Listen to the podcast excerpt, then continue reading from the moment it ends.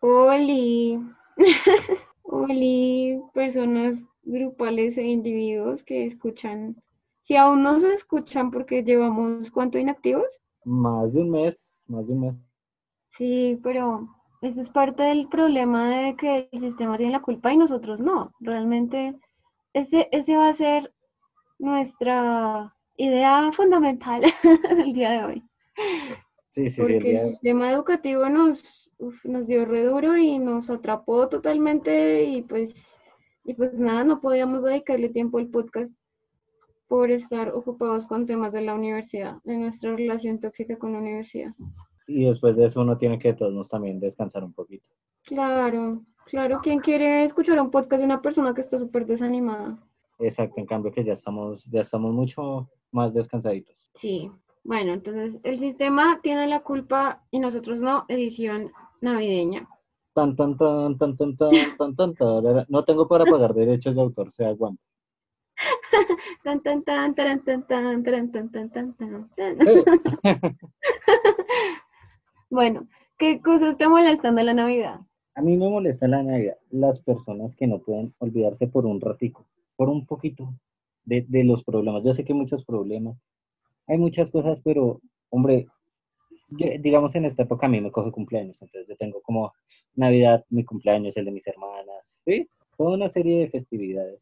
Y, y como dice, yo sé que, que la Navidad no soluciona nada, pero uno tiene que descansar también por su salud mental, tener un espacio al año, seguro porque no falta eh, como el meme que pusiste, es como feliz Navidad y responde alguien todo mamador, eh, feliz capitalismo y consumismo y bla, bla, bla. Pues sí lo es, sí. Pero, pero uno también tiene que disfrutar, uno no puede estar todo el tiempo pensando en lo asqueroso que va la cosa. Uno tiene que tener un tiempo, y, y para mí esa es la Navidad. Yo estoy con mi familia, mis papás casi siempre están ambos de vacaciones, sí, se trabaja obviamente, pero se comparte más en familia, ¿sí? A veces hay regalos, a veces no. Eso es más secundario, pero digamos si si tengo esa como unión familiar. ¿A ti qué te molesta la Navidad? A mí me molesta más que todo esa gente. Sí, ¿no? Entonces, ¿te molesta la gente que no, que no adecua su estado de ánimo a la Navidad? No, yo creo que es como que me voy a amargar, y, pero voy a amargarle la fiesta a los demás. Ah, ok. Más, más que Sí. es la gente que juzga a los demás por ser felices en la Navidad. Exactamente, ese, ese, es, ese es mi problema. Yo sé que hay problemas, yo sé que, que va lo del mínimo y toda la cosa, pero pues hay que descansar un ratico, ¿no? Uno no puede cargar todos los problemas del país y hay gente que se carga los del mundo todo el tiempo, entonces pues de vez en cuando es bueno descansar. Pues, pues, no sé, yo estoy como, no tengo tampoco, yo siempre soy súper tibia, es mi, bueno, no, soy tibia, soy gris. Ese es como mi leitmotiv de vida, pero no me he hecho todavía una opinión sobre eso. Creo que después de, de esta conversación va a salir una, una opinión, pero digamos que he estado de los dos lados. He estado del lado de que me la sudan todas estas personas que andan súper amargadas, pero también he sido de esas personas súper amargadas y que, ah, la Navidad es solo una fiesta consumista del capitalismo que nos obliga a gastar dinero en cosas inútiles para demostrarle a nuestros seres queridos que los amamos, pero realmente les damos cosas inútiles. Y, y como que sí siento cierto compromiso con esa idea, o sea, sí siento que es cierta, em, pero tampoco estoy del otro, o sea, no- tampoco sigo en ese extremo, ¿no? Porque antes como que no la disfrutaba, ahora sí, que por el tema de, bueno, que estéticamente es bonito porque hay muchos lugares que los alumbran y sí, sea, es bonito. Eh, el tema de la cercanía familiar, de, de las reuniones, de hasta las novenas y la comida. La comida es deliciosa en Navidad. Uy, sí, apoyo también eso, la comida es de lo mejorcito de la Navidad. Sí, entonces, y, que podemos, o sea, todos vamos a subir de peso sin, sin ningún remordimiento porque sabemos que estamos en Navidad y ya dejamos para otro año eh, nuestros propósitos de dejar de ser gorditos, pero pues nunca es cierto porque cada año acumulamos más kilos y cada año acumulamos más propósitos que, que no siempre cumplimos. Pero tal vez este, esta es una parte tal vez que no me gusta de la Navidad y no tanto de la Navidad, sino de lo que implica un cierre de ciclo, de un cierre de año. Y es que, no sé, como que, o por lo menos lo digo desde, desde, desde mi lado, mm, uno tiende como a ponerse estos propósitos y no empieza de inmediato, sino hasta procrastina estos propósitos, ¿no? Estos, estos, estos propósitos son una meta procrastinación de cosas que no hemos hecho.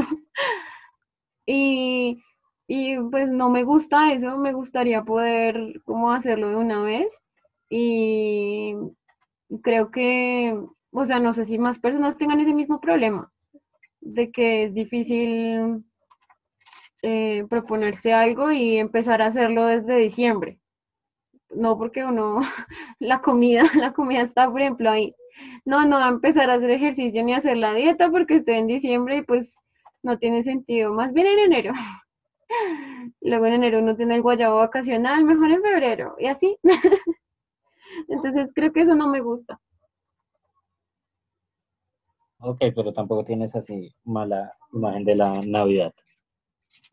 Pues, como te digo, o sea, he estado en ambos lados estaba, o sea, porque cuando era más pequeña estaba súper festiva y, y, como que no le ponía mucho cuidado, pero luego como a, medida que fui creciendo fui consciente de muchos de los problemas. Por lo menos algo que sí odio, pero no es de la Navidad en sí, sino de las personas que son pendejas y que como que ahí está la selección natural actuando, es el tema de los quemados por pólvora me frustra demasiado. Y más ahorita con el, pues el contexto de la pandemia y todo, que pues son, algunos se van también para cuidados intensivos por las quemaduras y, pues no, están ocupando camas inoficiosamente, o sea, no, no es como que fortuitamente hubo un accidente de tránsito y, tuviste que ir al médico, no, eh, o tu em, diabetes crónica se agravó y tuviste que ir al médico. No, fue porque estuviste jugando con pólvora y te quemaste por pendejo. Entonces, me molesta. Y me molesta también la gente que está en la calle prendiendo pólvora, eh, como indiscriminadamente.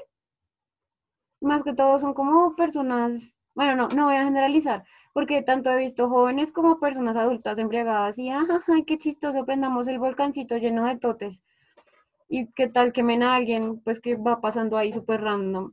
Entonces, no, eso me molesta mucho. Pues la mayoría de quemados por pólvora no son de manipul las personas que manipulan, sino los espectadores.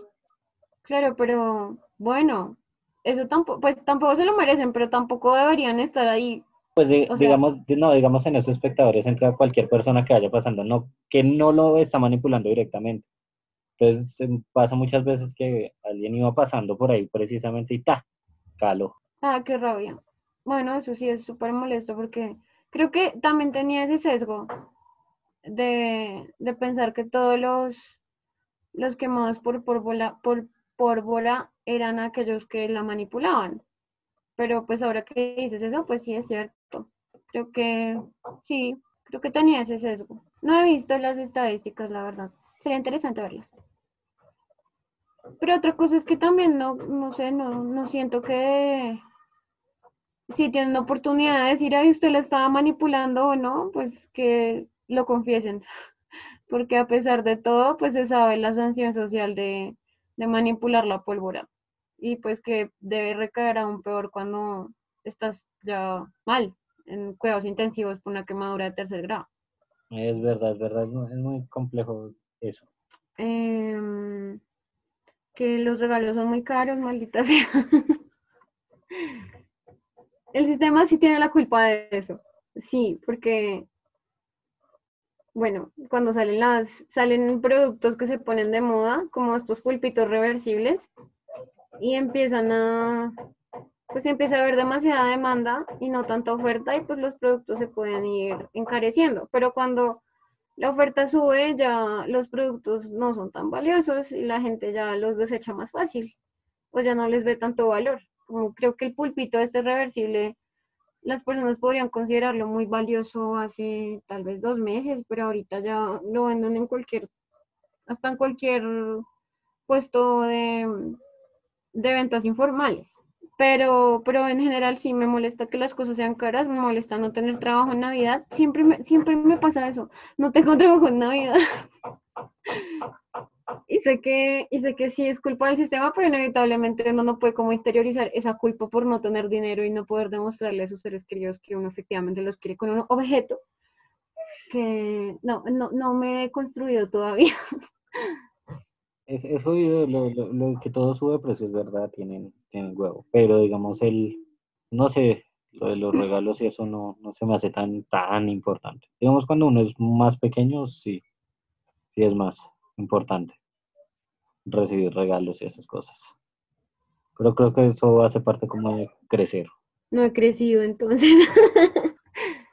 no, pero yo siento que no tanto es el hecho de saber que me regalaron algo, o sea, sí, claro que es muy bonito, pero es ese remordimiento interno de, ah, no le regalé nada a mi mamá, porque mi mamá siempre me da cosas.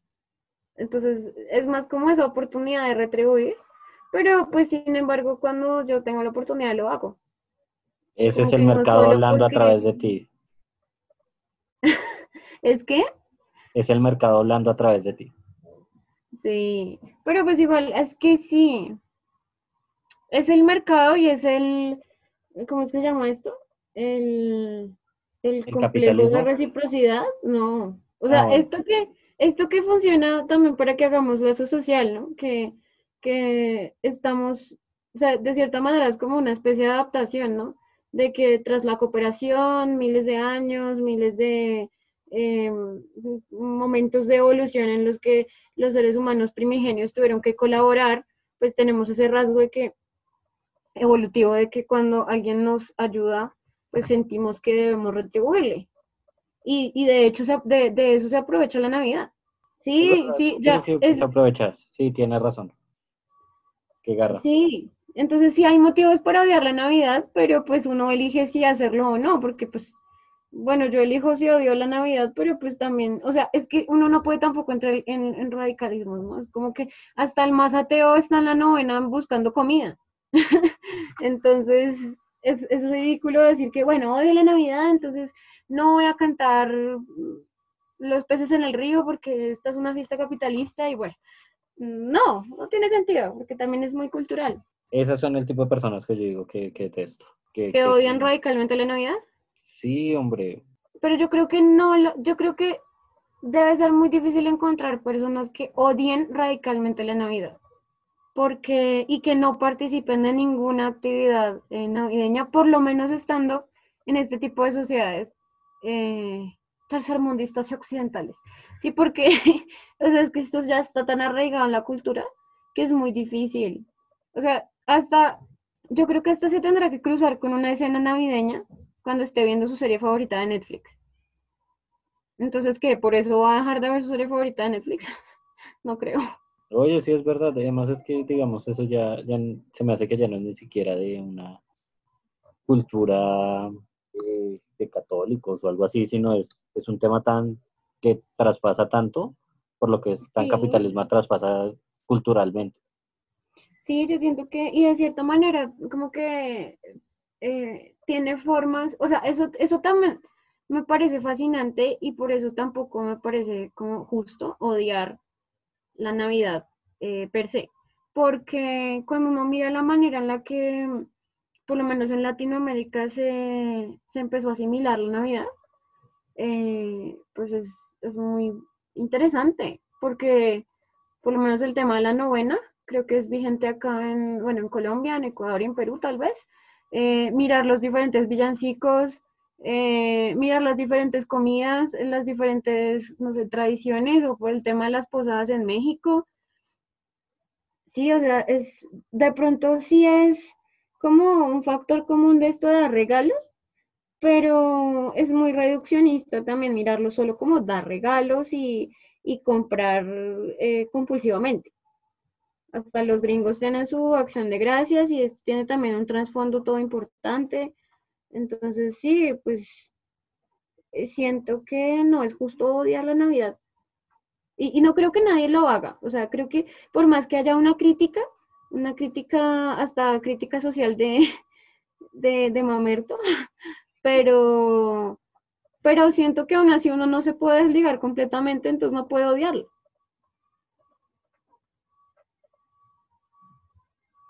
Sí, es verdad, es verdad. La, la Navidad es algo muy lindo, algo muy chévere. También, pues, depende, porque hay Navidades, hay Navidades de Navidad, si esta Navidad ha sido... Yo pensé que iba a ser más rara y no. Es, es bastante normal, con las aglomeraciones, con Sí, la compra indiscriminada de cosas, todo muy normal. Ya la gente no le tiene miedo al COVID. y no ha llegado la nueva cepa. A mí me dio risa que pues salió la vacuna y luego nueva cepa de COVID-19. No sé, a veces siento que no nos vamos a salvar de esta, que va a caer un meteorito y nos va a matar a todos. Con tal de que la nueva cepa no mute a, a, a- Virus zombie. a zombies, exacto. Yo creo que, que vamos bien. Pues es que eso no se sabe, no se sabe. Pues es que hay tantas cosas que las películas pudieron haber predecido, pero no ha sucedido. Que tal vez esto de los zombies no es más factible. Pues espero, ¿no? Y cualquier cosa, pues ojalá Retes sean de al los, 2020. ojalá sean de los zombies lentos, en el mejor de los casos. ¿Te, im- te imaginas en, en este mundo así lleno de ofendidos grupos de apoyo a los zombies? Yo alguna vez pensé en eso. Co- Como tipo anti, antiaborto, pero anti muerte a los zombies. No sé. Con, pañolet- con pañoletas verdes así carcomidas. Un zombie también es una persona. Después de muerto, Bueno. uno cuando pierde la vida. Algo así. ¡Wow! Esto es un buen dilema ético. Después de muerto uno cuando pierde la vida. No sé, yo pensaría en que es que Los sí, zombies con, una, literal, camisetas de mi cuerpo, mi decisión. Los pro-zombies serían como profetos, totalmente. Porque no se pueden considerar ya seres vivos, pues no, no se pueden considerar. O sea, bueno, sí, sí son. Es que es. ush. Esto es momento. Porque sí eran humanos, pero no están vivos, pero sí están vivos al mismo tiempo. Yo, yo, ¿sabes qué quería hacer? Voy a ver si logro mm, en estos días hacer de, de recomendaciones de cosas que ven en cuarentena. Oh, sí, sí, yo participo también. Hacemos un top de cosas. Sí, sí, sí. Tengo series, películas, cortos, así como para, para no hablar mucho de una sola cosa, sino varias cositas pequeñas y así damos Sí, contenido. me parece. Y, y ya en esos vamos a tener nuestros muñequitos. ¡Yay! Hoy Ay, los sí, estoy sí. coloreando. Ay, qué chévere. Sí. Entonces pronto vamos a tener nuevo logo. Atentos y atentas. Y atentes. Atento, atentos todo el mundo. Y personas grupales. Creo que ya terminé de quejarme. No, Yo, yo quería quejarme de algo, quéjate. de por qué tuvimos que estudiar hasta tan, met- ¿Qué? hasta tan metido diciembre. Como dice, Ah. diciembre, diciembre uno no debe estudiar, eso no es de eso. Uy, sí, eso fue re feo. Yo me acuerdo mi mamá prendiendo las velitas y yo esperando a exponer para métodos. Fue horrible. Exacto, eso no se hace. Pero Córteme una pierna, pero no me pongo a estudiar en diciembre. no, y lo feo es que como que el cuerpo entra en modo vacaciones, porque uno ya está adaptado a, a no estudiar en vacaciones. Entonces como que uno ya no le dan ganas de hacer nada. Por eso es que somos seres de costumbres. Somos animales de costumbre, sí. Sí. Uy, a propósito de eso, estaba viendo un video de una youtuber que se llama eh, ah, Cristina Kramer, algo así.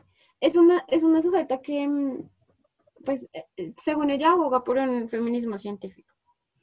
Y estaba hablando de que no tenía sentido que, por lo menos desde el feminismo, se desmintiera em, esta diferencia biológica, aunque, aunque no sea totalmente determinante. O sea que, si bien hay una interacción entre lo cultural y lo biológico en la definición de roles de género, que no era posible que desde el feminismo se ignorara, o por lo menos desde el feminismo hegemónico, que se ignorara tan tajantemente ciertas diferencias y predisposiciones biológicas.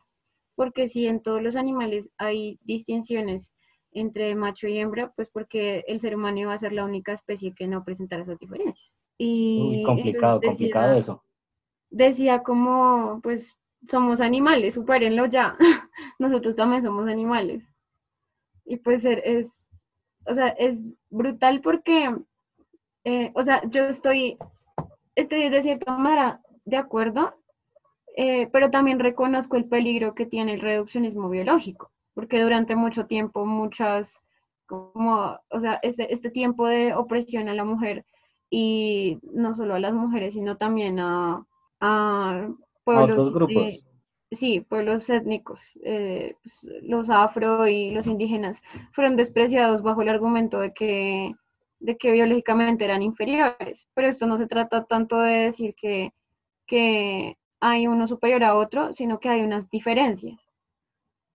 Objetivamente uno no dice que, no sé, en, el, en la mantis religiosa eh, la mujer es superior porque se come al, al macho uno solo dice que se lo comen ya, o sea, no le pone estas valoraciones, eh, sino que, y, en caso ya humano, ya sí se ponen esas valoraciones de superior o inferior.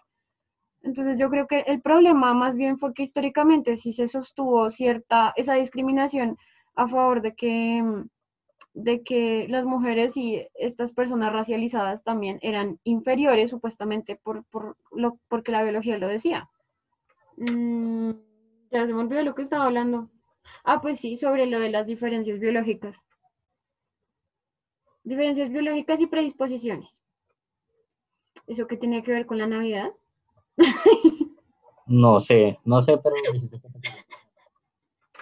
no sé, igual creo que creo que eso, esto es muy habitual aquí, en estas conversaciones, porque siempre como que, no sé, todo está conectado. Pero, pero no me acuerdo por qué. Ah, sí, porque somos animales de costumbre. Porque sí. No, ah, sí, por ahí lo estabas conectando, sí, señor. Lo que, sí. ¿Sabes qué pasó? Que yo, yo me autocensuré porque a veces no me gusta reconocer que somos animales. Y me acuerdo mucho de que cuando vi ese video, pensé, pues no tiene nada de malo reconocer que somos animales. Entonces, por eso lo dije. Ah, bueno. Yo creo que ya me quejé. Yo también me quejé. Yo me quería quejar, era eso de que entramos muy, bueno, de que salimos muy tarde de la universidad. Eso y de la gente que se queja de la Navidad. No sean amargados. Porque el no se puede decir no sean tan Grinch, porque el Grinch odiaba a las personas y uno le encuentra sentido. Es que, es que no sé, yo podría salir a, a defender a estas personas porque, porque siento que alguna vez fui así, pero o sea, no está mal odiar la Navidad si uno la odia con todo el compromiso y sabe todas las razones y está totalmente comprometido a odiarla. Pero, o sea, siento que lo que está mal es ser hipócrita y decir, odio la Navidad, pero denme natilla. odio la Navidad, pero mami, cómprame esto de Navidad. Siento que eso sí está mal. Y, y de hecho, ahí sí hay como como hablábamos ahorita, ¿no? No creo que haya una persona que se declare que odia rotundamente la Navidad y no sea hipócrita. creo que eso sí está mal, pero pues al final uno no, pues, no, uno tampoco es quien para estar juzgando y decir eh, como, ah, no, tú dijiste que era la Navidad porque estás abriendo ese regalo, ¿qué te pasa? Y sería un plan muy harto, ¿no?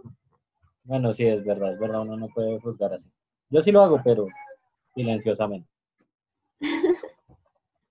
Yo creo que todos usamos silenciosamente. Y de cierta manera, pues es inevitable, ¿no? Es inevitable uno no emitir juicios. Pero, pero pues nada. Aprovechamos para decirle a estas ocho personas que nos escuchan siempre que feliz Navidad y que feliz año. Y que gracias por ser tan fieles.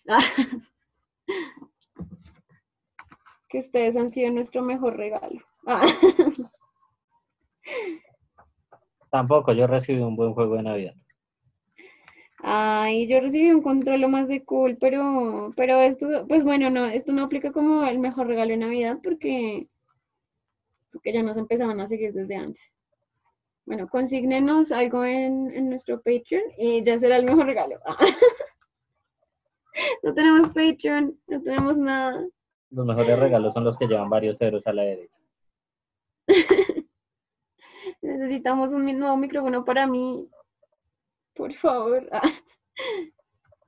Se aceptan donaciones. Que se suscriban a nuestro OnlyFans, algo así. No tenemos OnlyFans todavía. Deberíamos. A este paso va a tocar. ah, maldita precarización laboral. Esto es parte también de la queja de porque el sistema tiene la culpa, pero no es volumen navideño, es más general. Pero sí, igual e, esa es la conclusión de todas estas sesiones, que el sistema tiene la culpa y nosotros no. Después haremos, una, después haremos una más depresiva y echándonos la culpa de las cosas, pero, pero este no es el caso.